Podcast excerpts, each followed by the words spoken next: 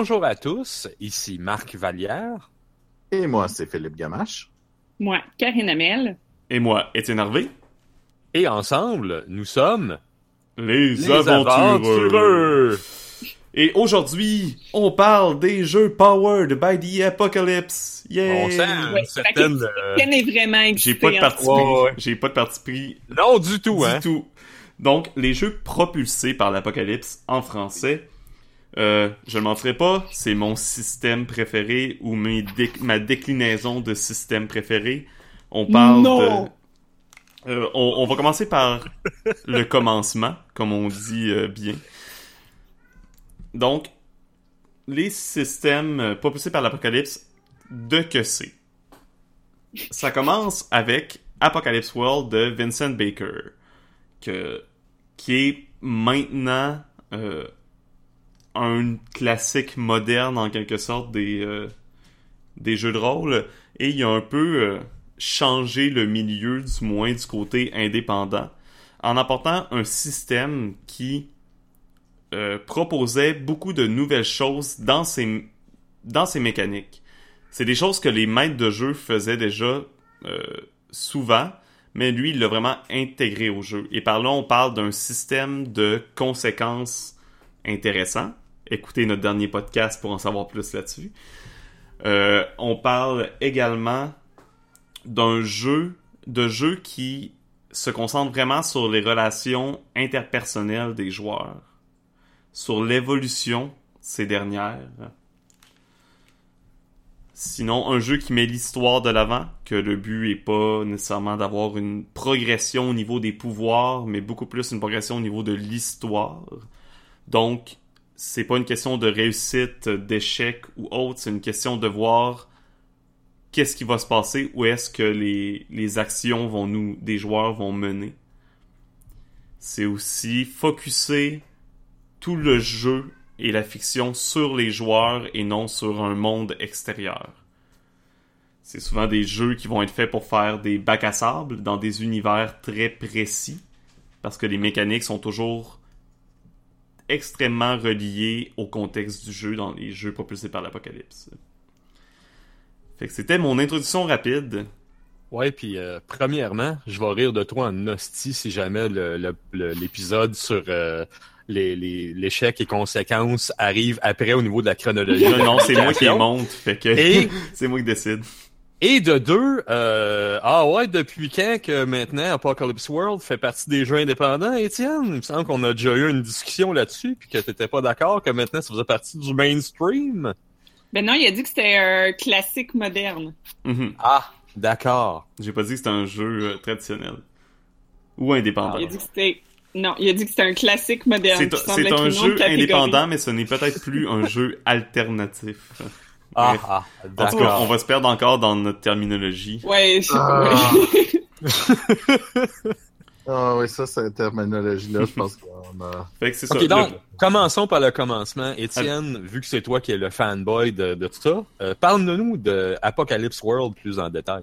Étonnamment, euh, Apocalypse World, que je n'avais jamais touché avant cette année, avec la deuxième édition qui est sortie tout récemment, euh, c'est un jeu qui est fait pour un peu... euh, qui, est, qui est fait pour simuler l'ambiance un peu Mad Max. Fait que post-apocalyptique, euh, avec euh, beaucoup de guns, de chars et euh, aussi de, l'étrangeté psychique. C'est un jeu, comme on disait, qui focus sur les relations interpersonnelles. Dans Apocalypse World, c'est un terme très adulte. Fait que les personnages, c'est optionnel, c'est pas obligatoire, mais les personnages ont des actions basées sur la sexualité. Mhm. Donc, c'est euh, des thèmes adultes pour ce qui est de, de ce jeu-là. C'est vraiment, euh, quand on parle de des relations interpersonnelles qui sont mises de l'avant, c'est le jeu va encourager à tout ce qui se passe dans l'histoire soit relié le plus près possible des personnages. Puis direct en commençant la partie, les personnages sont déjà reliés eux entre eux. Ils ont déjà de l'histoire des HX, qu'ils appellent dans Apocalypse World Mhm. Euh, un par rapport à l'autre. Par exemple, ça se peut que deux personnes... euh, par exemple, quand j'ai fait mon one-shot à Draconis, on avait un triangle amoureux dès le départ. Une personne qui courait après l'amour de l'autre, mais que lui aimait en cachette un troisième joueur. Fait que, déjà, au départ, t'as des belles relations qui s'installent et euh, ça crée d'emblée également des raisons pourquoi le groupe est ensemble. Une autre chose de- des jeux propulsés par l'Apocalypse puis d'Apocalypse World, c'est que c'est très collaboratif. Dans le fond, les, les joueurs vont créer ensemble l'univers. Par exemple, dans Apocalypse World, la première session, euh, c'est tout d'abord se concentrer à discuter ensemble c'est quoi notre apocalypse, ça ressemble à quoi, c'est quoi l'endroit où on va jouer, euh, etc. Et ça, c'est pas le maître de jeu qui décide, c'est vraiment tous les joueurs. Le maître de jeu est inclus là-dedans. Et tout au long du jeu, également, les joueurs vont être invités à avoir du pouvoir narratif, à avoir de l'autorité narrative.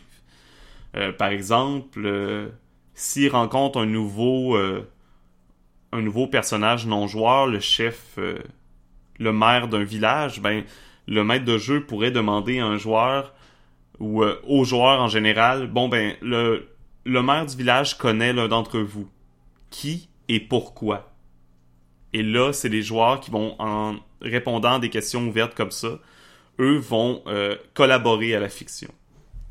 Donc, c'est vraiment euh, une autre méthode de jeu que le, jeu classique et traditionnel, mais qui est pas trop dépaysant, à mon avis. C'est ça pour Apocalypse World. Évidemment, euh, c'est le premier, mais ce n'est pas l'unique. On va mettre le lien. Il y a un fichier Excel qui s'appelle The Big List of Apocalypse World Acts. Parce que. Apocalypse World, c'est euh, Vincent Baker l'a sorti en Open Game License.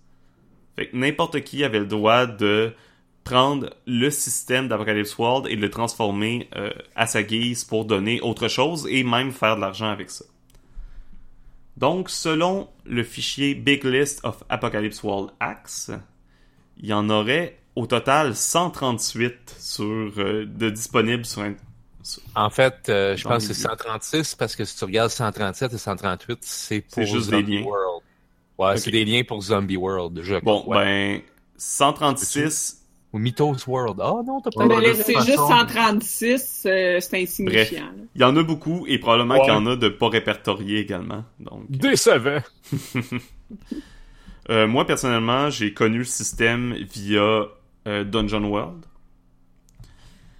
Dungeon World qui est carrément du, euh, du Donjon Dragon euh, Power by the Apocalypse. Oui, c'est bien Oui. le degré. Mhm. Et ça veut vraiment reproduire aussi les vieilles éditions de Donjon Dragon à, un- à une certaine limite. là. Euh, et je suis tombé en amour avec le système. Et après, j'ai découvert qu'il y en avait beaucoup d'autres. Donc, euh, j'ai pas été déçu. Euh, ce qui est intéressant, c'est pas toutes les hacks, à mon avis, qui sont égales. euh, qui sont égaux. Il y en a vraiment qui sont moins, moins intéressants que d'autres. Il y en a plusieurs qui apportent des nouvelles règles il y a carrément des hacks qui ont changé la donne, qui ont rajouté des règles, puis après, toutes les autres hacks qui sont venus par après sont inspirés d'eux, etc. Fait que Dungeon World, je sais que c'était un des premiers, puis probablement un de ceux qui a eu le plus de succès. Euh, Est-ce que tout le monde a eu... Est-ce qu'on a les quatre eu la chance de jouer à Dungeon World? Ou... Pas moi. T'as jamais joué à Dungeon World encore? Non. Oh, Ben, mon regarde, Dieu! moi, je pense qu'on met ça à notre... euh, Ouais, ouais, écoute, faut jouer à Dungeon World. Mhm. Faut, faut faire découvrir ça à Karine, voyons donc. Ouais. Ça, ça, ça va être sur la liste. C'est pas, pas par un manque d'intérêt, c'est encore une fois ma ressource la plus limitée dans, dans mon existence, c'est le temps. Et voilà. Euh, c'est quoi vos premiers contacts avec les jeux propulsés par l'Apocalypse? Moi, c'est Apocalypse World Première que j'ai édition. dé- ouais, que j'ai découvert euh, à PAX East il y a trois ans, quatre ans? Et Marc? Euh, moi, ben, ça a été Dungeon World. C'est pas mal le seul que j'ai joué, Mhm. euh, qui était euh, PBTA. Euh, j'ai, en fait, ça a été quand je me suis inscrit au début au, au groupe Québec Jeux de rôle sur table sur Facebook. et que je me suis mis à chercher une, une partie. Je cherchais plus pour Donjons et Dragons parce que c'est ce que je connaissais. tu sais. Puis j'ai trouvé une game de Dungeon World. J'avais entendu Étienne parler de ça vaguement. J'étais comme ah ben moi l'essayer voir. Puis euh, ben j'ai pas été déçu. C'est clair que c'était complètement différent. Moi le fait euh, ju- juste l'initiative là déjà là, ça ça ça te brasse le, le, le joueur de Mhm. donjon assez euh, assez fortement parce que t'es pas habitué. T'es comme ouais mais c'est quand est-ce que je parle, c'est quand est-ce mon tour, puis tu te fais répondre ben quand tu le sens. Vas-y, Mhm. Ouais, c'est ça, je vais... pas dans la narration. tu sais. On va revenir sur les mécaniques de base euh, que j'ai pas vraiment parlé, mais les mécaniques de base de d'Apocalypse World et de ses progénitures. Sinon, on a fait un, un podcast sur Dungeon World que j'essaierai de me souvenir de mettre en lien, euh, que vous pouvez aller écouter. Mais sinon, On les mécaniques fait de base. Euh, Ah oui, c'est vrai. c'est- oui, c'était un de nos premiers, là, je mais pense. oui. Ben oui, ben oui. Donc, pour les dés, c'est toujours 2d6. Hmm. Euh, 6 et moins, c'est un échec. Entre 7 et 9, c'est une réussite partielle, donc tu réussis, mais il y a une complication. Et 10 et plus, c'est une réussite. Donc ça, c'est vraiment la base. Tu rajoutes à ça tes bonus de caractéristiques selon les caractéristiques qui changent de jeu en jeu. Un autre principe, c'est que t'as pas de compétences ou de dons ou euh, autre chose comme ça dans les jeux Power by the Apocalypse. T'as des moves. Ouais, des actions en français ou des moves en anglais. Ouais, ouais, désolé. C'est- tout simplement, ça veut dire que puis c'est pas des actions que tu vas, c'est pas comme dans Donjon Dragon. Tu peux pas dire je fais un jet de telle chose. C'est la fiction qui va déclencher les actions. Qu'est-ce que je veux dire par là? C'est quand tu joues, tu racontes simplement ce que tu fais. Puis éventuellement, quelque chose que tu vas faire va rentrer en jeu dans une des actions que tu as sur ta fiche de personnage. Et là, tu vas déclencher l'action et là, tu vas tirer des dés. Sinon, tu vas déclencher des actions peut-être prévues par le maître de jeu que ça va déclencher un roulement de dés également. Mais techniquement, tu roules jamais de dés quand euh, c'est pas important pour la fiction. C'est vraiment une une machine. Euh... Vincent Baker déjà, c'est un des, à mon avis, c'est un des meilleurs designers de jeux de rôle en out there. là. Au-delà de Apocalypse World même, ses autres jeux comme Dogs and the Vineyard sont sont merveilleux aussi. Bref, euh, je vais arrêter de faire mon fanboy. Euh, Ouais, t'as de la Alors, bave un peu sur le coin de la bouche. Ouais. Ben non, continue, Étienne. Vas-y, moi, je suis intéressé par ta bave. Let's go. Ouais. Mais c'est ça. C'est- Ouais. Il y a vraiment, c'est vraiment la fiction en premier, puis euh, les actions vont toujours dépendre du, du, fait, du jeu puis du contexte dans lequel les joueurs évoluent. C'est pas les mêmes actions qui vont être utilisées pour chaque jeu parce que c'est pas la même chose qui est importante dans la fiction de chaque jeu. Là, c'est beaucoup de termes, de design, etc., mais euh, j'espère que c'est un minimumement compréhensible. Ouais, mais, mais là, attends une minute, là, on a oublié de demander à Philippe euh, s'il a déjà joué à un jeu Oui, euh. Powered by the Ben, Apocalypse. je, je sais que oui, mais je sais pas si c'était son premier. Ouais, mais on, il va répondre lui-même. C'est un grand garçon, là. Ben oui, ben, j'ai joué euh, Apocalypse World euh, lui-même, euh, euh, je pense, euh, avec toi, Karine. Ben oui, en fait, c'est pour ça que je disais que je savais que tu avais déjà joué, mais, Mais, mais j'étais pas sûre si c'était le premier. Mais non, euh, j'avais joué à, à Dungeon World avec euh, ChatEDM en premier. Mhm. Fait que, euh, fait que non, c'est ça. Moi, j'avais, j'ai commencé par euh, Dungeon World et non pas euh, euh, Apocalypse World. Euh, puis j'en ai joué trois, quatre autres là. Je me souviens plus de tous lesquels là, mais euh, on en a essayé plusieurs euh, qui étaient propulsés par l'Apocalypse là, parce que Mhm. le principe est très bon. Puis, puis en fait, ça, je veux dire, tu peux faire à peu près ce que tu veux avec un système de même qui est quand même assez générique après. Là, dans un Effectivement. sens, là. Fait que Sinon, euh, Qui est propre. T'as des hacks qui t'aident, qui ont rajouté des éléments de règlement pour amener des choses intéressantes dans, dans des univers ou dans des types de jeux. Euh, mais techniquement, tu, sans faire de hack, tu pourrais... euh, tu C'est peux, mais en même temps, l'idée des hacks, c'est parce que euh, tu, tu parlais là, des, des, euh, des, des moves puis des, des, des types de, de, Mhm. De, personnages, mais comme c'est pas dans tous les actes cette partie-là non plus. Ils ont enlevé euh, ça dans certains. euh, Ouais, puis il y, a- carrément des euh, y a carrément des règles qui sont dans les hacks qui pourraient être dans aucun autre hack parce que comme on dit les c'est un une philosophie de design qu'il faut que les règles soient vraiment soudées à la fiction. Fait que des fois, il y a des règles que tu peux pas comme transposer d'un jeu à l'autre nécessairement. là. Exact. Euh, je, je parle de maître de jeu depuis tantôt, mais il y a un titre officiel pour les maîtres de jeu de des, des jeux propulsés par l'Apocalypse, c'est les MC ou les Master of Ceremonies, les maîtres de cérémonie. Fait que ça garde le même acronyme en français.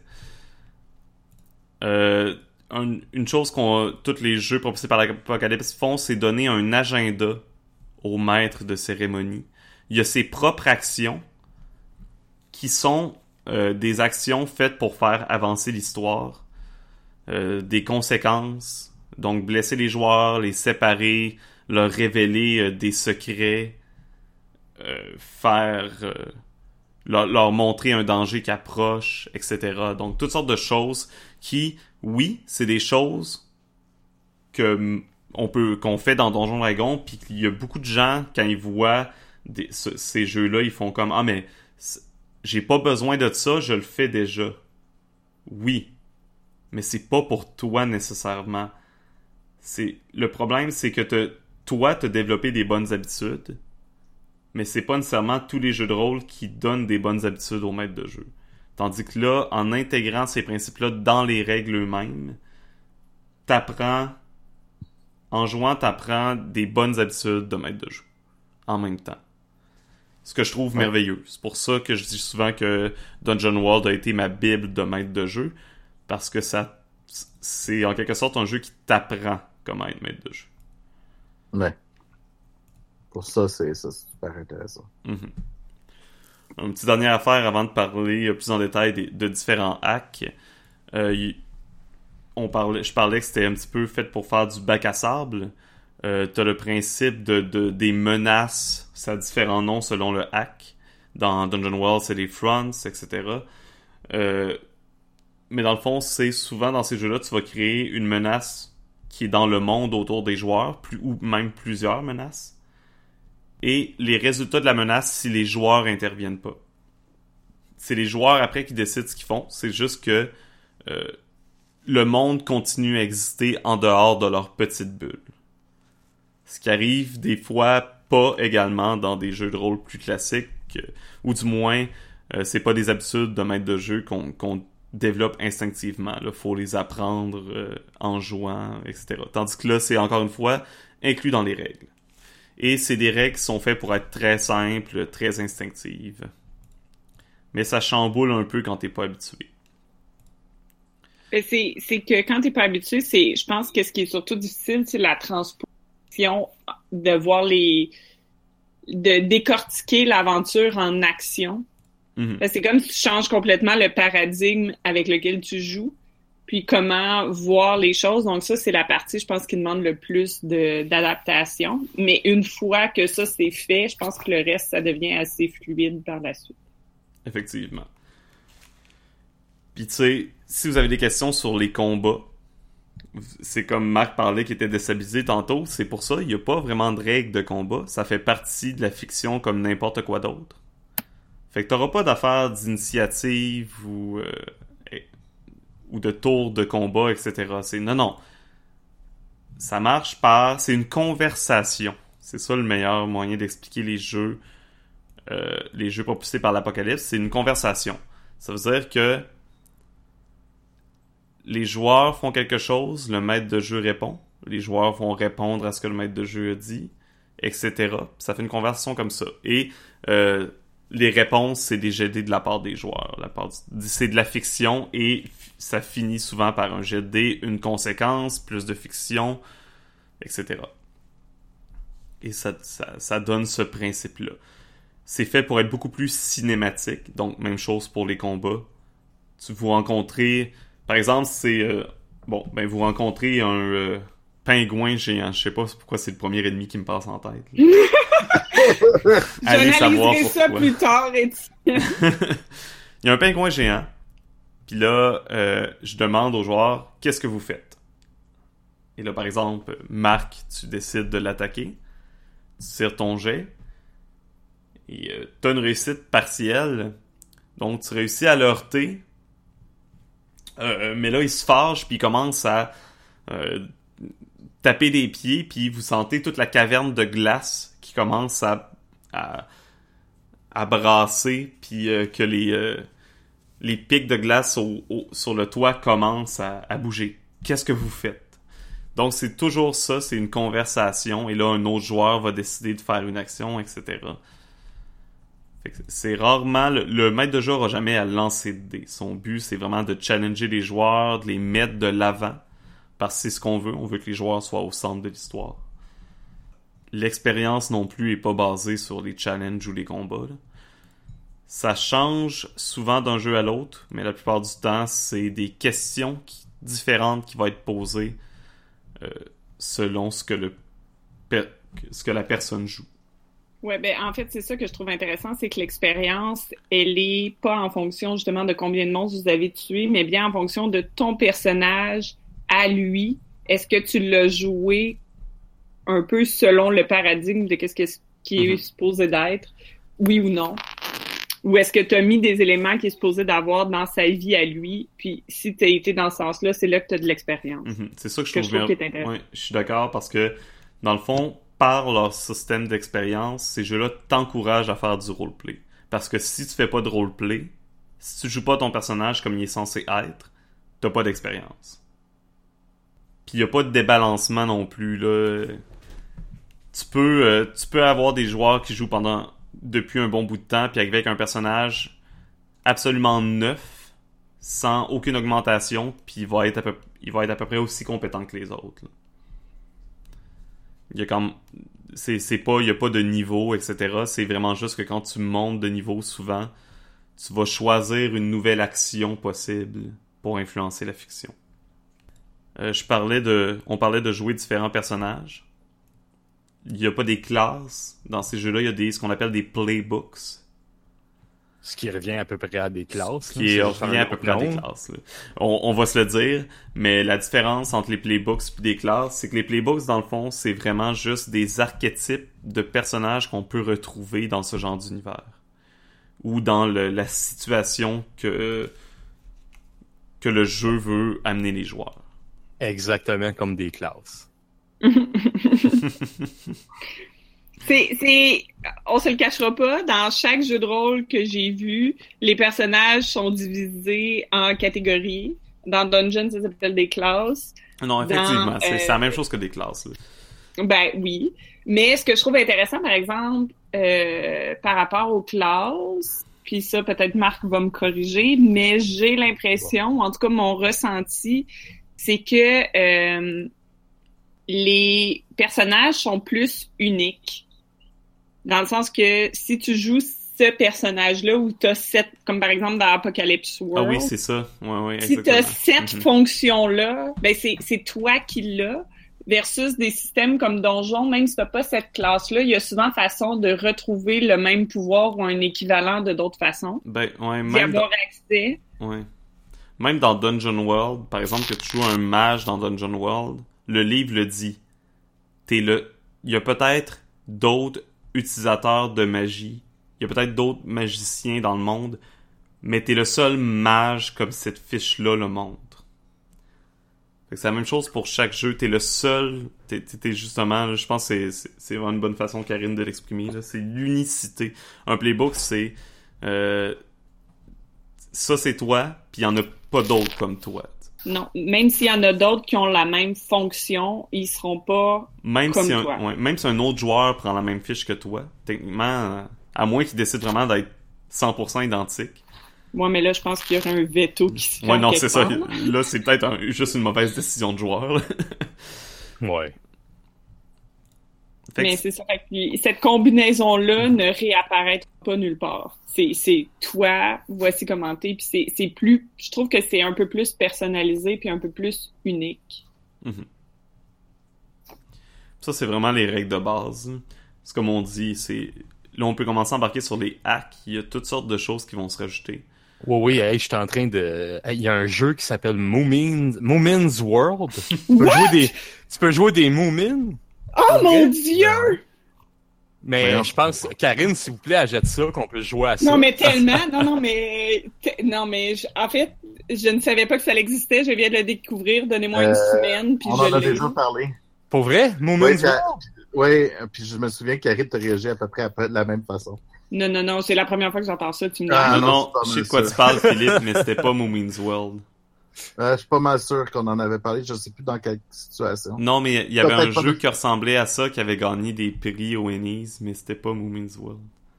Ah, c'est un, c'est un petit jeu dans un document euh, sur un drive de quelqu'un, le Moomin's World. C'est un hack de genre 5 pages. Hmm. Bon. Je m'en Euh. fous, c'est Moomin's World. Ça va être dans ma, ça va être dans ma collection.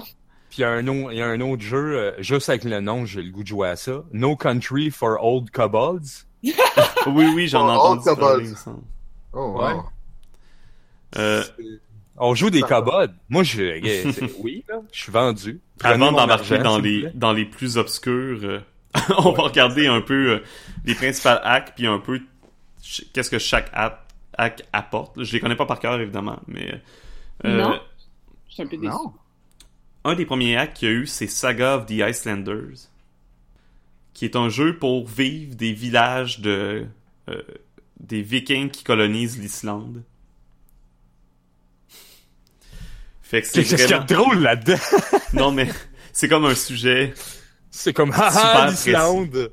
Mais dans le fond, c'est, étrange comparé à d'autres jeux parce que Saga of the Ascenders, c'est trouver, euh, c'est carrément jouer la situation la plus mondaine possible.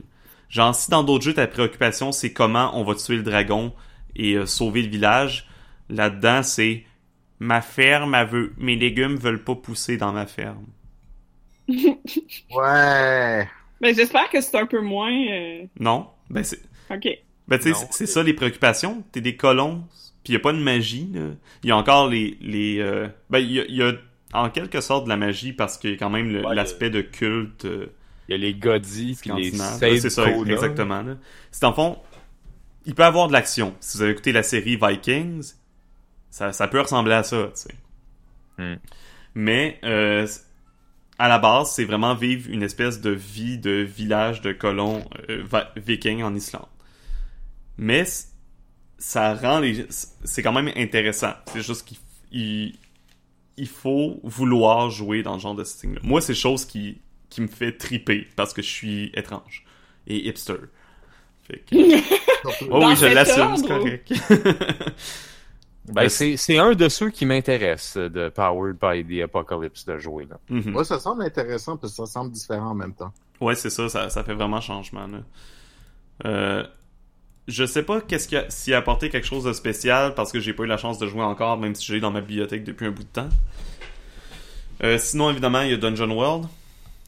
Donc, euh, Dungeon World qui, que, dans le fond, popularisé plus que Apocalypse World, les jeux propulsés par l'Apocalypse, parce que, veut, veut pas, c'est... Euh, c'était- c'est en quelque sorte une nouvelle édition de Donjon Dragon.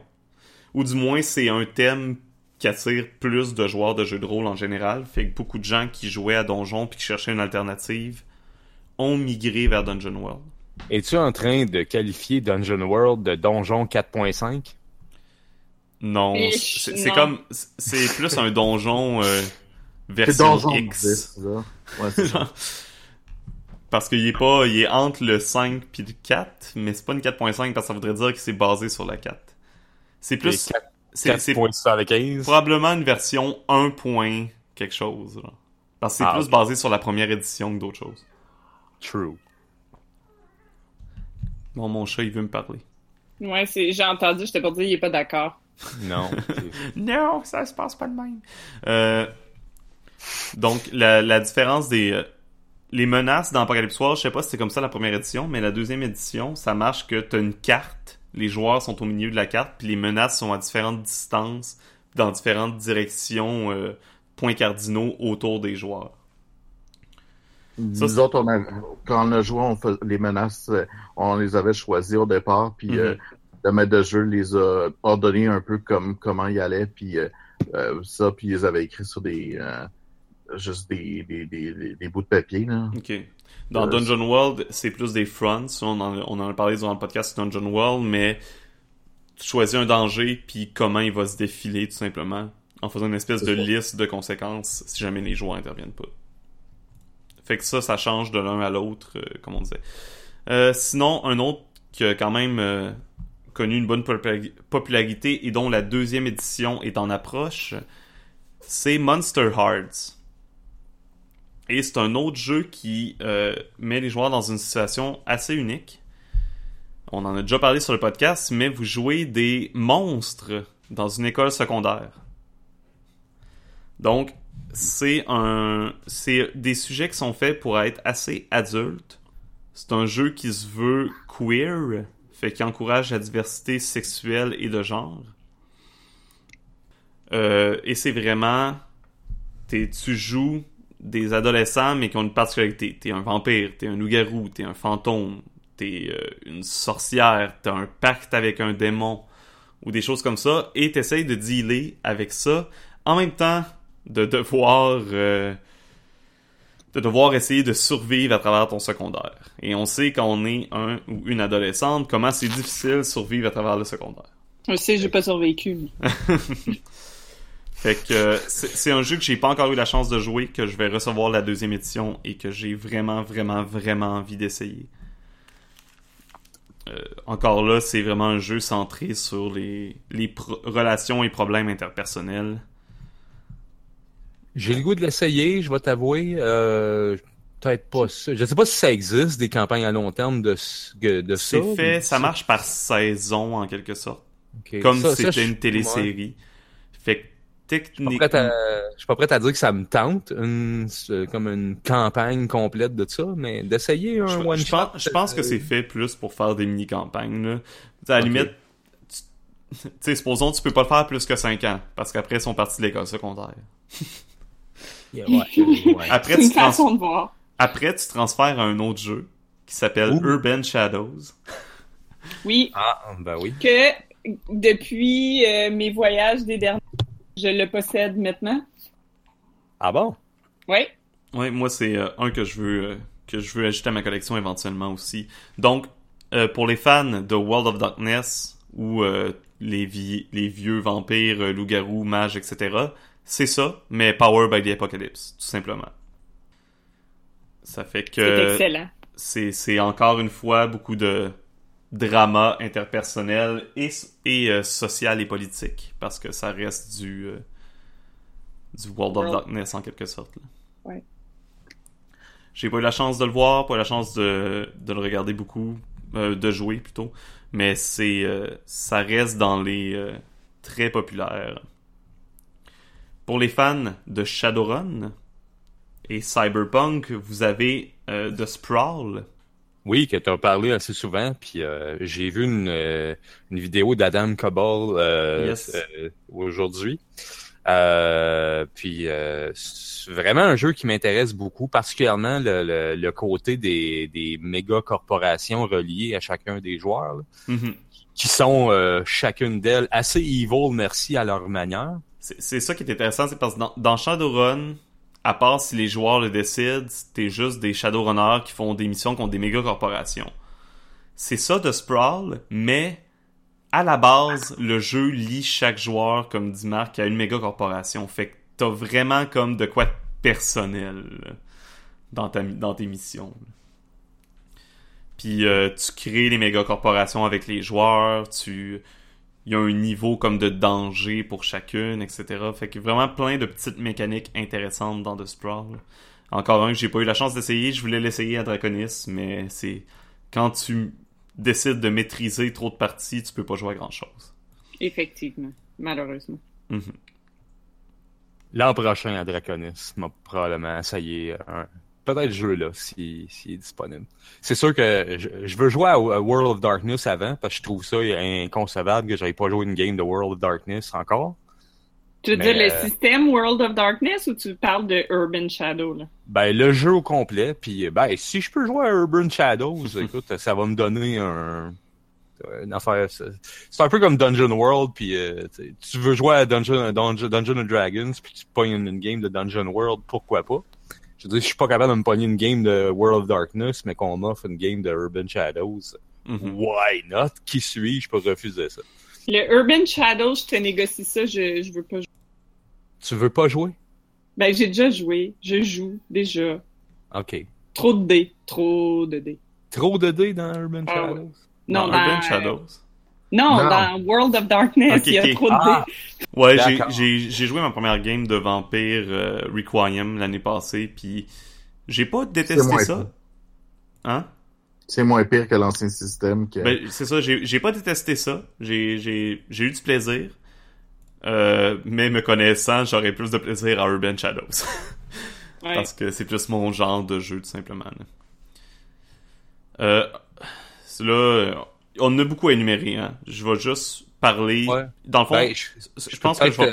Ouais, vas-y. Parce qu'il y en avait un autre qui m'avait euh, intrigué, puis c'est un style de jeu que d'habitude ça m'intéresse pas vraiment. C'est un jeu de guerre. Euh, ça s'appelle Mashed. Oui. Déjà entendu parler de ça. Que ce que je trouve intéressant de Mashed, c'est que, tu sais, quand tu dis jeu de guerre, habituellement, c'est comme, OK, on est un escouade de soldats. Non. Nous sommes des, euh, des médics. Mm-hmm. on joue le, la gang de, de, de chirurgiens, infirmiers, euh, tout le kit. C'est basé sur euh, la série télé MASH. Moi, je connais, je connaissais pas ça, mais euh, ma, ma conjointe est, est vraiment fan de cette... Elle aime beaucoup, beaucoup la série.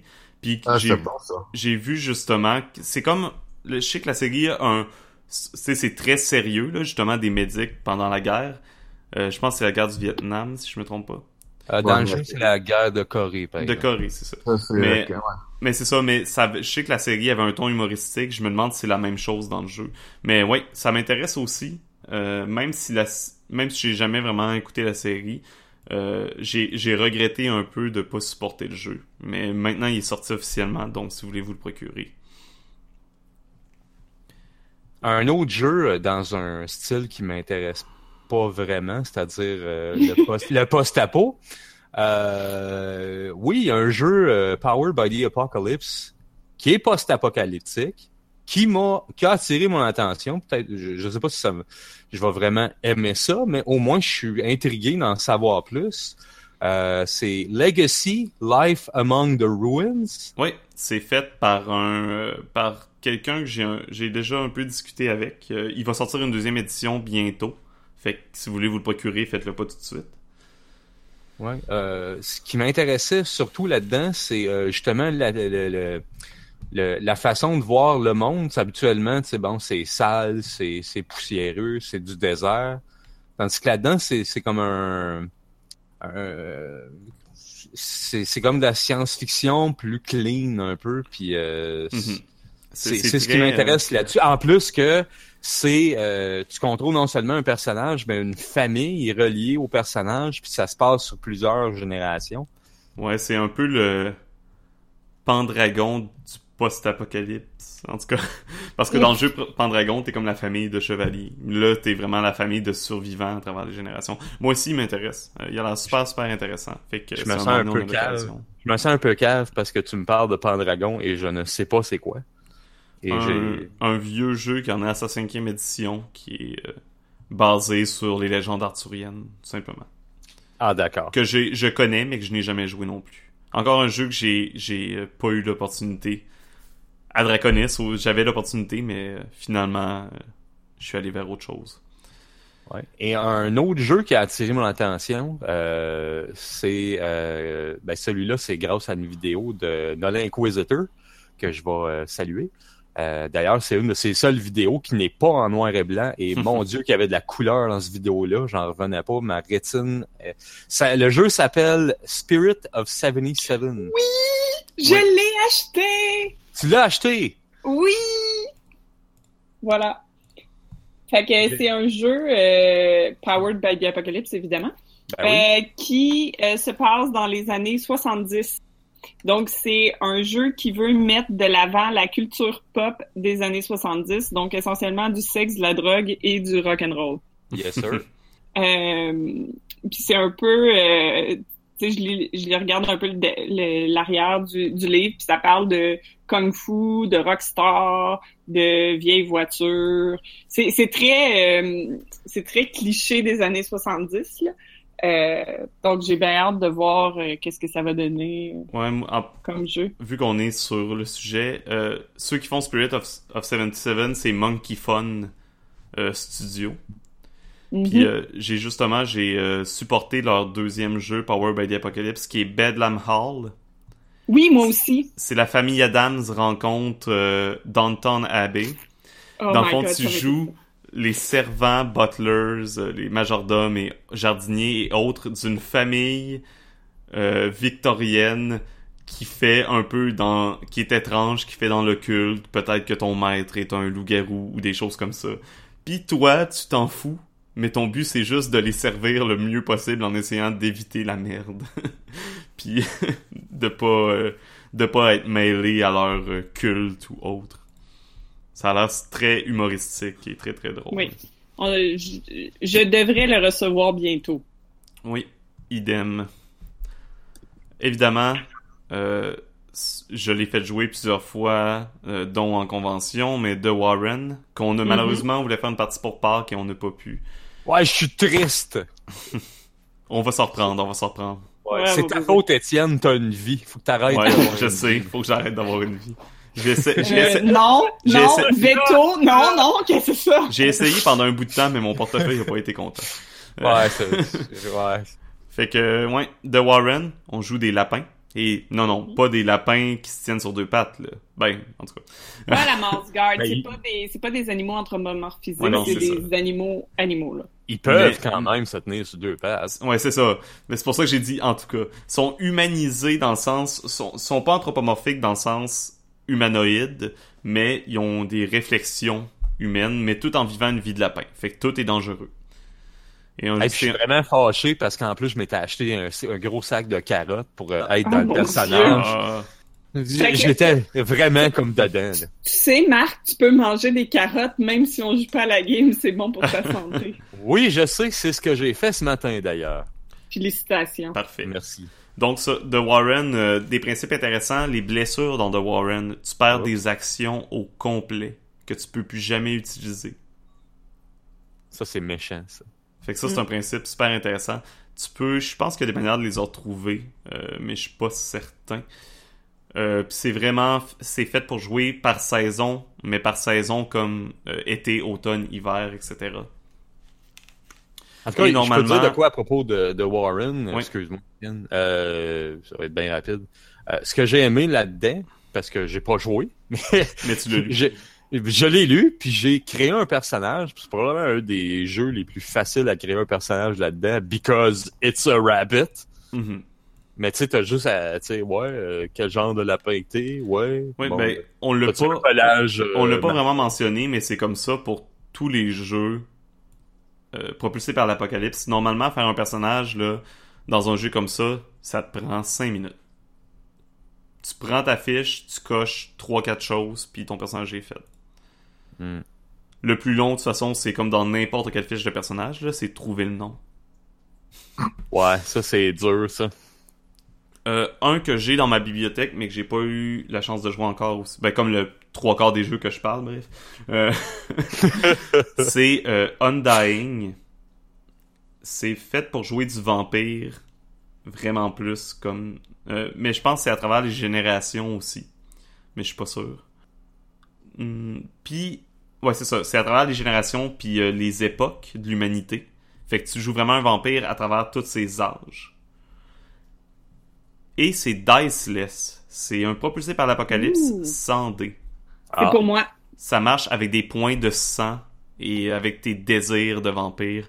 Ça a l'air super super intéressant, mais j'ai pas eu la chance de l'essayer encore.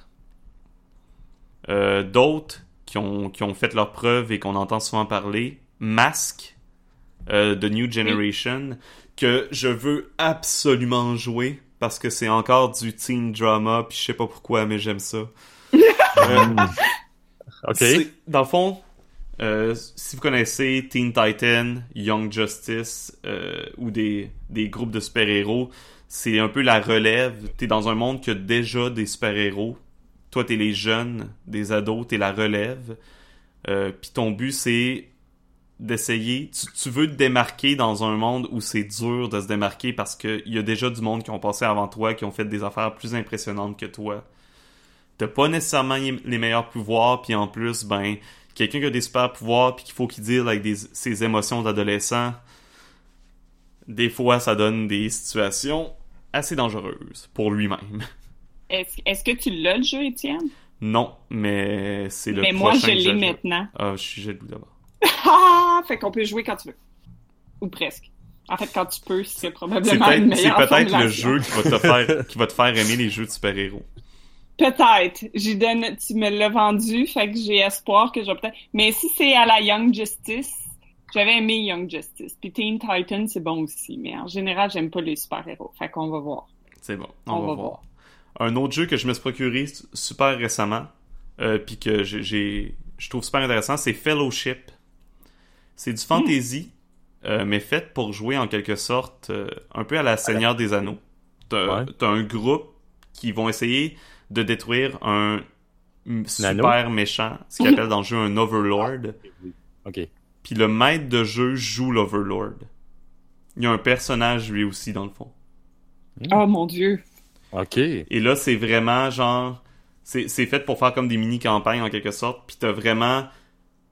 Puis supposons que quand tu crées un personnage en tant que joueur, puis tu crées un orc, ben c'est toi qui décides automatiquement à quoi ressemblent les orcs. C'est pas obligé d'être des orcs classiques, ça peut être des hommes champignons, ça peut être euh, toutes sortes de choses. Tu décides à quoi ressemble leur société, etc.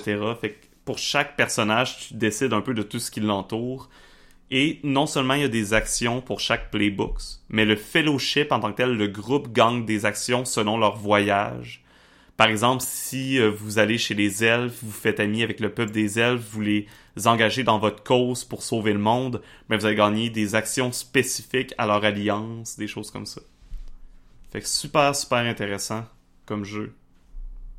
Euh, Hey, attends, attends une minute, je viens de tomber sur un nom, que, un autre nom dans ta liste de, de 140 000. euh, Ouais.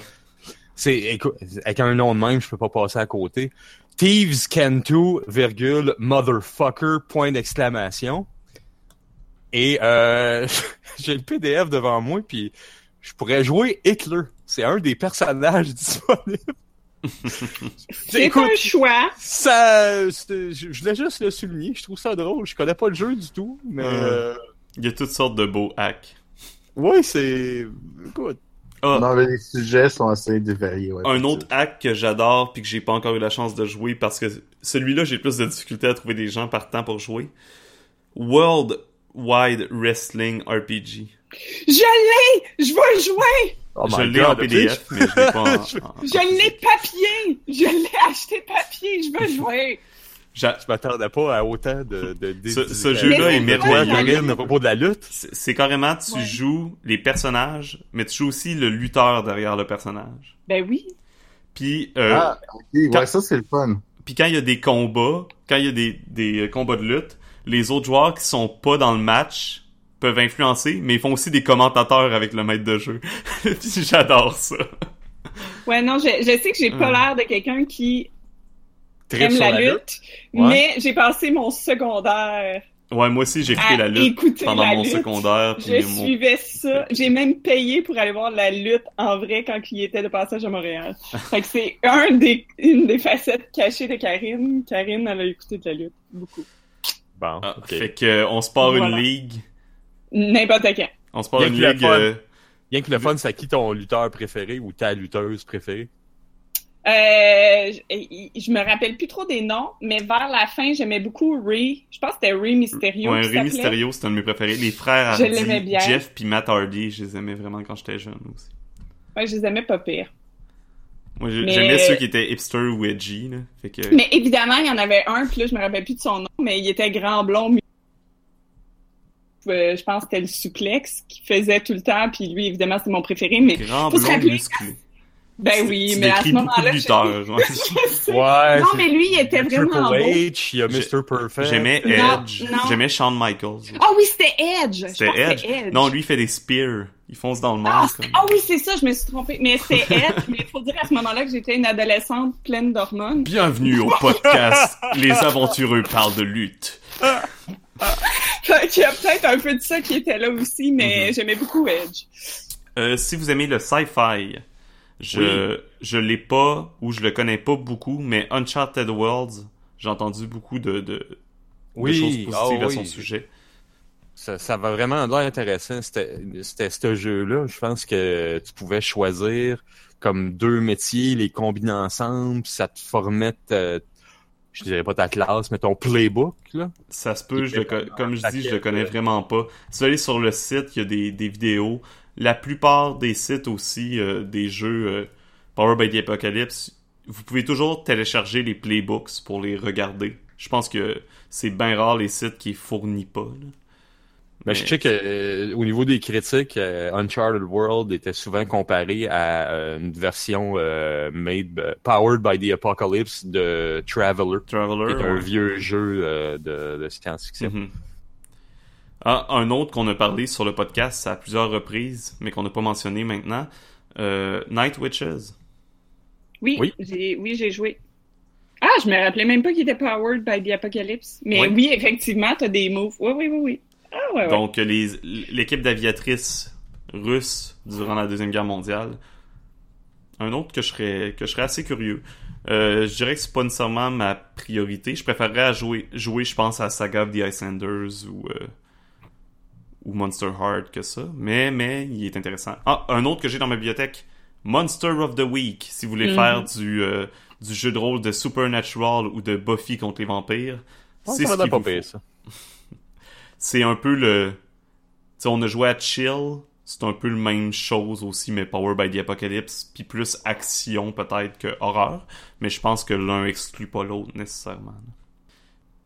Euh, sinon, je pense que ça fait le tour de, de ceux que j'ai en tête. Je- Ah non, c'est pas vrai. Ouais. Legend of the Elements. Vous Oui. aimez les euh, les films d'arts martiaux chinois? Vous Ben, avez... de Avatar. Ouais, vous avez adoré la série Avatar, euh, Last Ouais, Airbender. Pas le film, la série. Pas le film, ouais, pas le film, la série.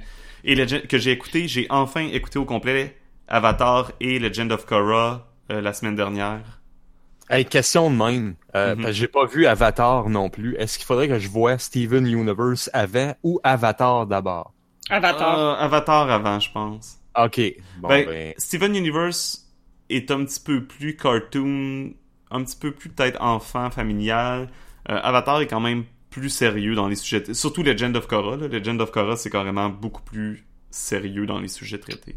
Euh, je je n'ai pas fini Legend of Korra, Moi, j'ai mais terminé. Avatar est vraiment bon, puis je le recommande fort. Mhm. Ouais, non, c'est c'est excellent. Puis pas dit y avait Avatar, un... Oui, vas-y. Hein? mais c'est pour dire. Avatar, ce qui est de beau aussi, c'est qu'à plusieurs moments dans Avatar, ils rient des animés, puis ils vont rire d'eux-mêmes aussi. Ah oui. Mhm. Fait que je trouve ça juste génial, une série qui est intéressante, c'est bien écrit, c'est humoristique, et en même temps, ils rient d'eux-mêmes. Fait que moi, j'étais comme, c'est parfait. Ok, là, là, Ben, je pense que Juste j'ai avant, pas- t'a- Ouais. t'avais-tu... euh, il me semble que tu m'avais dit qu'il y avait un, un jeu euh, PBTA qui était relié à Steven Universe. Ça se peut-tu? T'essaies-tu juste de me faire plugger ce que je suis en train de faire? ou- Ma gueule! C'est bon. Non, parce que je suis en train de travailler sur un hack euh, qui va servir à jouer des cartoons modernes à la plus comme Adventure Time ou Steven Universe. Oui, j'aurais dû fermer ma gueule. Euh, non, bon, ça me dérange correct. Ok, Ça me désolé. dérange pas de, de dévoiler. Euh, Il y a, tu sais, là, je pense qu'on a. parle déjà beaucoup sur le. Ouais, non, c'est ça. je, je me cache pas de mes projets normalement. Ok. Euh, je pense que ça fait tour de ceux que je connais le plus. Je- évidemment, on n'a pas mis l'accent sur toutes les petites mécaniques euh, différentes qui, euh, Euh, je vois euh, A World of Ice and Fire. C'est pas euh, Game of Thrones, ça? Ouais, ça Ouais, devrait. mais ça, c'est des hacks comme non officiels souvent. là. Ah, d'accord. C'est pas des hacks qui vont se faire de l'argent avec, on, on s'entend. Euh, mais il y en a plein qui s'en viennent aussi. euh, Il y en a plein en développement. Il y a euh, un gars que je. un développeur que je suivais, un protégé un peu de Stephen Cobble qui a fait Dungeon World, qui travaille. Il s'appelle Andrew euh, Gillis, ou Gillis, puis il est en train de travailler sur Magical Fury. C'est euh, un. Mais il est pas déjà sorti, ça? Non. C'est c'est un jeu Power by the Apocalypse que tu joues des Magical Girls. Ouais, mais il est pas déjà sorti? Pas supposé, il est en développement. Ok, attends 30 secondes. Oh. Alors, 30, 29. on, on fera pas le décompte. ah, fuck, ok. fait que c'est ça, euh, il y a plein de mécaniques là. Euh, si vous écoutez, si vous avez écouté le podcast des conséquences et des échecs, on a parlé de moves doux et des ben, de, conséquences plutôt euh, douces, conséquences sévères. Les dans Dungeon World, c'est les hard moves puis les soft moves. Euh, ça, ça vient. Je sais pas c'est quel jeu qui l'a amené, mais c'est maintenant pas mal intégré dans la plupart des, des jeux Powered by the Apocalypse. Euh, Il y a des règles maison, euh, comme euh, on avait parlé des liens des HX qui relient les joueurs entre eux. Euh, souvent dans d'autres jeux, ça va être changé euh, de différentes façons. Tant- Marc, t'avais parlé des liens avec les méga corporations entre les- des joueurs. Euh, parfois, dans euh, dans Mask, j'avais regardé un peu les playbooks. Ça dépend du playbook que tu prends. sont tous reliés aux différents joueurs puis à l'univers de de différentes façons. Par exemple, il y en a une qui a un Némésis automatiquement, puis qui est condamnée à mourir en quelque sorte. Fait que plus tu fais de choses, plus soit tu, tu gagnes de l'espoir, soit tu te condamnes encore plus. Euh, Il y en a un qui a de la misère à contrôler ses pouvoirs et ses émotions, fait que euh, il y a quelqu'un qui provoque des émotions, un, un des joueurs qui vont provoquer plus d'émotions en lui que les autres. Fait que toutes sortes de choses comme ça, mais c'est toujours fait pour que les joueurs soient interreliés. Mais les, les mécaniques changent. J'ai en mes mains un Ouais. livre qui s'appelle Magical Fury, A Magical Girl RPG par Ewan Clooney. Et c'est euh, le jeu utilise une variante de Apocalypse World Engine. Bon, ben je pense qu'il va falloir qu'il change son nom de jeu. Ben, qu'il change son nom, son style, parce faire- que le- ce jeu existe. Je suis euh, capable de pas contacter mais Andrew, fait déjà. que je vais peut-être y écrire pour y dire euh, Andrew, tu savais-tu que ça, ça existait? ah oui, je- il, est, il est sur DriveThru, oui, je le vois. là. Question de même, euh, c'est quand est-ce la journée de la femme? Parce qu'on pourrait jouer au Magical Girl cette journée-là. C'est le 8 mars. Ben moi, si si c'est... Tabarnak. Pour la... Ouais, ben la journée de la femme, moi j'aurais plus joué à Night Witches, probablement. À À quoi? quoi? Night Witches. Ah, Mais ben, non, ça, on va le jouer pour le jour du souvenir. Ah ben là. bon, on pourrait jouer à Mashed pour le jour du souvenir On aussi. pourrait jouer à MASH, mais la différence, c'est que je possède Night Witches, je ne possède pas Ouais, ça que j'allais dire, faudrait que quelqu'un possède Mash. Ok. Donc, euh, Night Witches it is! Moi, ça me dérange pas, des aviatrices russes, j'ai rien contre ça. Euh, tant qu'ils voilà. me bombardent pas, là, mais regarde. Sinon, euh, je vais je vais mettre le lien pour la liste, là, mais vous pouvez regarder, il y en a de toutes sortes. Il y en a des très obscurs, là. Oui. Ouais, euh, juste rapidement, euh, il y avait aussi, euh, si vous êtes fan de Call of Cthulhu, H.P. Lovecraft, il y a Tremulus, qui est un jeu euh, powered by the Apocalypse, qui est, euh, qui, qui, qui est dans cet univers-là, qui peut vous intéresser. Je sais Mhm. que j'ai vu de très bons euh, reviews par rapport à ce jeu-là. Puis un autre euh, qui avait euh, attiré mon attention, c'est Epillion, Ah oui, je l'ai en plus, j'oublie. qui est un jeu que tu peux, tu joues un dragon carrément. Ouais, de son Nice. enfance jusqu'à ce que... Puis tu grandis à travers l'aventure, dans le fond. Euh, pensez My Little Pony rencontre Donjon Dragon. Oh Euh, my Ok. god! Aïe aïe! J'ai... Genre, t'as-. Il y a, il y a une mécanique dans euh, point. que tu as des, carrément des friendship tokens que tu peux donner aux autres Oh, joueurs quand tu fais des actions. Puis C'est trop beau. Je suis Oui. émue. Oui. Moi qui ai de la misère à, à- à convaincre les gens de mon entourage de jouer à ça, je vois que c'est correct. Finalement. Comment ça? Voyons donc, toi. Tu joues un dragon puis c'est comme My Little Pony. Comment ça peut pas te tenter de jouer à ça? Euh, c'est pour ça que c'est merveilleux l'Internet. Oui. Mais ouais. Euh, alors là, ça me donne juste plein de nouveaux jeux à, à- que je veux Ouais. jouer. je regarde la J'ai liste. juste le goût de lâcher ma job puis de gamer tout le temps, mais Ah c'est oui, pas grave. euh, Woodlands, un- quelqu'un que un de nos contacts, euh, Vincent, qui, qui est à Draconis, euh, Oui. m'en a, par- m'a m'a envoyé le lien vers ça. C'est carrément, tu joues des animaux de la forêt, euh, anthropomorphisés. Puis tu protèges la, la forêt, genre. Oh mon dieu, tu C'est- peux jouer dans les animaux du bois de Katsu. C'est merveilleux. Hey, tu pourrais faire une game dans l'univers du petit castor?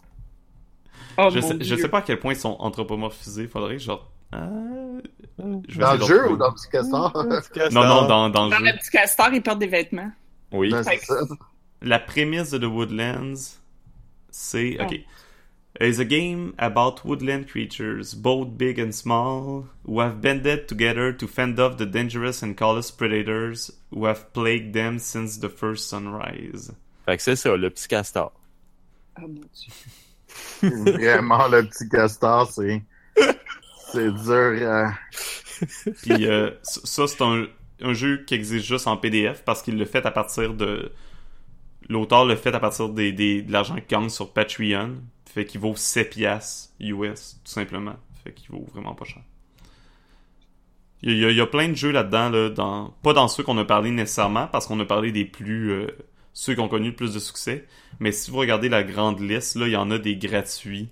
Euh, Il y en a qui coûtent presque rien. Il y en a que c'est euh, pay what you want, etc. Fait que explorez, regardez. Euh, même si c'est pas votre genre de jeu, je conseille vraiment d'essayer au moins une fois celui qui se rapproche peut-être le plus du thème qui vous intéresse. Ça, ça, Juste ça pour vaut la voir peine. le, ce style de, de mécanique. Là. Euh, je, je conseille d'être joueur avant d'être maître de jeu à ce genre de jeu là. Parce qu'être maître de jeu quand t'es quand c'est pas exactement ta manière d'être maître de jeu, puis il faut comme faut presque que tu réapprennes comment jouer. Ben, en fait, c'est que je sais pas si c'est le même pour les autres jeux, mais je sais que dans Dungeon World, t'es- comme tu bâtissais ton monde un peu à mesure avec les joueurs. Ouais, non, c'est ça. Si vous êtes un fan de monde préconstruit avec 40 000 informations dessus, euh, c'est peut-être pas le genre de jeu pour vous. Malgré qu'il n'y a rien qui empêche de, de faire une partie, par exemple, d'Apocalypse World dans le monde de Mad Max ou des choses comme ça. Euh, mais ça, ça va un peu contre l'esprit du jeu qui est de qui, qui est une création collective. Il y a plein de jeux qui sont nés également comme des inspirés fortement d'Apocalypse World, mais pas directement des hacks comme Blades in the Dark. Euh, où tu parlais tantôt du euh, l'autre Magical Fury. Ouais. L'autre. On parlait de jeux faits pour des, des univers qui existent déjà. là. J'ai vu un Apocalypse Galactica. Donc, c'est Battlestar Galactica. Il y a un Oh, Mass Effect Power by the Apocalypse. Bref, si vous aimez un setting, regardez, il y a probablement un jeu by the Apocalypse sur. Si vous aimez les Moomins, Oui, mais d'ailleurs, je suis propriétaire du PDF de 5 pages du jeu. Ah. En passant, c'est quand on parlait justement des settings qu'on avait parlé des Moments. Ouais. Ça me revient. T'sais, on parlait des settings à un moment donné. Pourquoi on on des avait- Moomins? puis on avait parlé justement de Ben, c'est Apocalypse cool, les Moments. C'est génial, les moments. Oh, c'est là que ça me revient, là.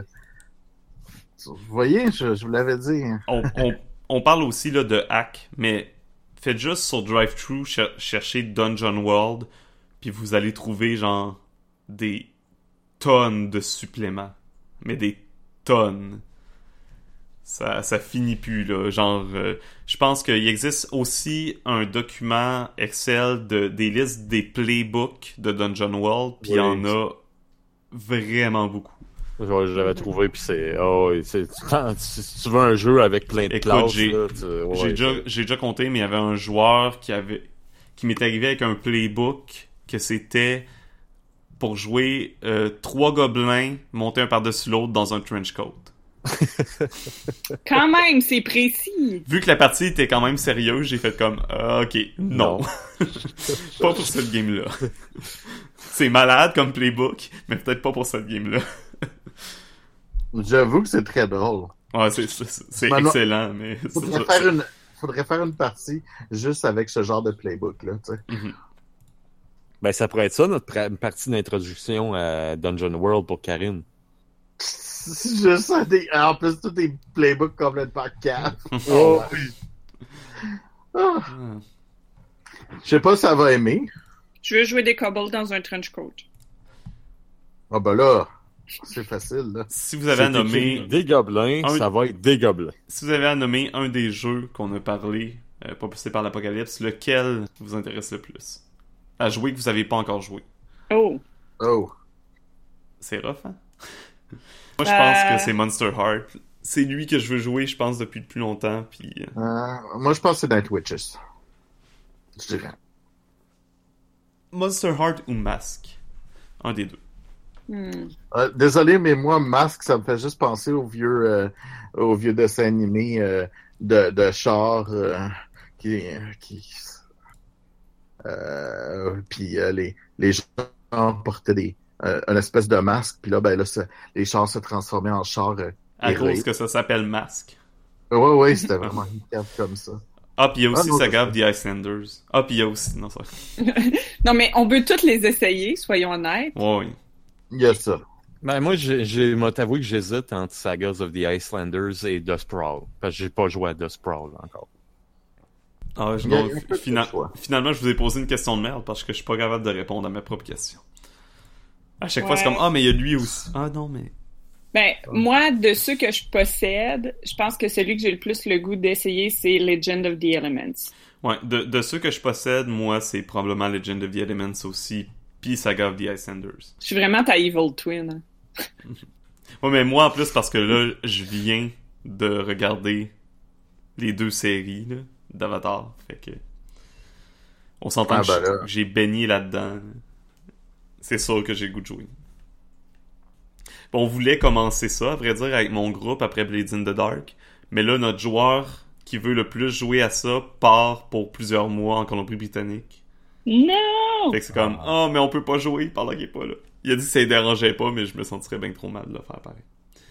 Ou vous pouvez jouer euh, sur euh, Road 20. Ou plateforme similaire?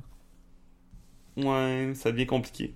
C'est compliqué de jouer par Roll20 avec mes avec des gens lo- locaux parce que ma blonde va être en arrière de moi sur son ordinateur. Mhm. Fait que là, on va parler les deux puis il va y avoir de l'écho. Bref, Ok. c'est les, des difficultés de la vie. Mais ouais, ça fait que je m'en cache pas, c'est mon système préféré, mes, mes systèmes préférés jusqu'à maintenant. Euh, justement, une des raisons pourquoi je fais un hack, parce que je considère que je suis à l'aise avec le système maintenant, que je le connais bien. Puis, euh, je veux pas me lancer. J'ai d'autres projets de design, mais je veux me lancer dans un design que je vais être à l'aise. Fait qu'un hack, je me dis, c'est du travail, mais pas nécessairement autant que créer quelque chose de A à Z. Euh, Puis comme je suis déjà à l'aise avec les bases, ça me permet de m'approprier encore plus un système que j'adore en même temps. Mhm. Euh, Il y a d'ailleurs, je vais essayer de mettre le lien. Il y a un document disponible en français pour comment créer un jeu propulsé par l'apocalypse. Donc, je vais essayer de, le trouver et de le mettre en lien parce que pour les designers qui aimeraient euh, toucher à ça et transformer un jeu, c'est une bonne occasion de tester. Puis c'est un jeu quand même, euh, une, fois qu'on le connaît bien, c'est quand même instinctif à transformer comme jeu. Sur ce, on a autre chose à dire? Ben, on- je pense qu'à part réciter d'autres systèmes puis être excité devant. euh, Bon, ben, tu sais, j'a- j'aurais aimé qu'on parle un peu plus de des, euh, des règles spécifiques, mais on est, Mm. j'étais tellement, on était tellement parti dans les systèmes, puis il aurait fallu vraiment inspecter un par un, puis je pense pas que, je pense pas que c'est, c'est, au final, ça aurait pu être intéressant, mais on n'aurait pas eu le temps nécessairement de passer toutes les petites mécaniques. On en a parlé rapidement, donc. Ben ouais, c'est ça. ben oui, C'est notre conclusion. C'est ça qui C'est est ça ça. qui est ça. c'est ça. Fait que merci de nous avoir écouté euh, juste déblatérer différents jeux. Ben, on espère bien énervé. fait, euh, Bon. on espère que ça vous a fait découvrir au moins un ou deux ça. jeux. Je pense que c'est ça. On a installé la base du système, puis on a étalé un peu la collection euh, possible, puis toutes les, les, différents thèmes exploités. Comme on dit, c'est vraiment... euh, chaque jeu est vraiment fait pour exploiter quelque chose de très spécifique, là, parce que les mécaniques sont intimement rattachées à ça. Selon vos préférences, es- allez vers celui qui vous intéresse le plus et essayez-le. Puis oui, puis c'est c'est pas tout fait pour faire des one shot ou des courtes campagnes. là. Avec Dungeon World, tu peux facilement faire euh, une très très longue campagne digne de campagne euh, classique de. Donjon Dragon. Mhm. C'est juste qu'à un moment donné, il va falloir changer de personnage. Mais. Parce que quand t'as tout rempli, t'as tout rempli. Ouais, ouais. Rendu à un certain niveau, hein, t'as as trois choix de personnages. euh, Ah non, après, euh, ah, ouais, à vrai dire, t'as un choix. Tu peux changer de playbook, puis recommence. T'as le même perso, mais tu changes de playbook, puis tu recommences à zéro. Soit avoir un. a- Soit jouer, je pense. Avoir un apprenti ou jouer ton apprenti, je m'en souviens plus. Puis l'autre, Ouais. c'est prendre ta retraite. Ça, c'est dans Dungeon World. Là, chaque. euh, chaque jeu. euh, prend ça d'une manière différente. The Warren, c'est bon, ben, comme des lapins, ça fait euh, plein de bébés tout le temps. Euh, quand ton lapin meurt ou prend sa retraite, tu joues un de, de un autre lapin du Warren, du terrier, tout simplement. C'est juste une approche différente. Sur ce, on vous remercie d'avoir été les nôtres encore une fois. Je mettrai, euh, je vais mettre la liste, pas les liens à tous les jeux, sont dans la liste de toute façon. ouais. Et on vous euh, dit une bonne semaine, une bonne journée et surtout, bonne Une bonne aventure. Bonne aventure. aventure.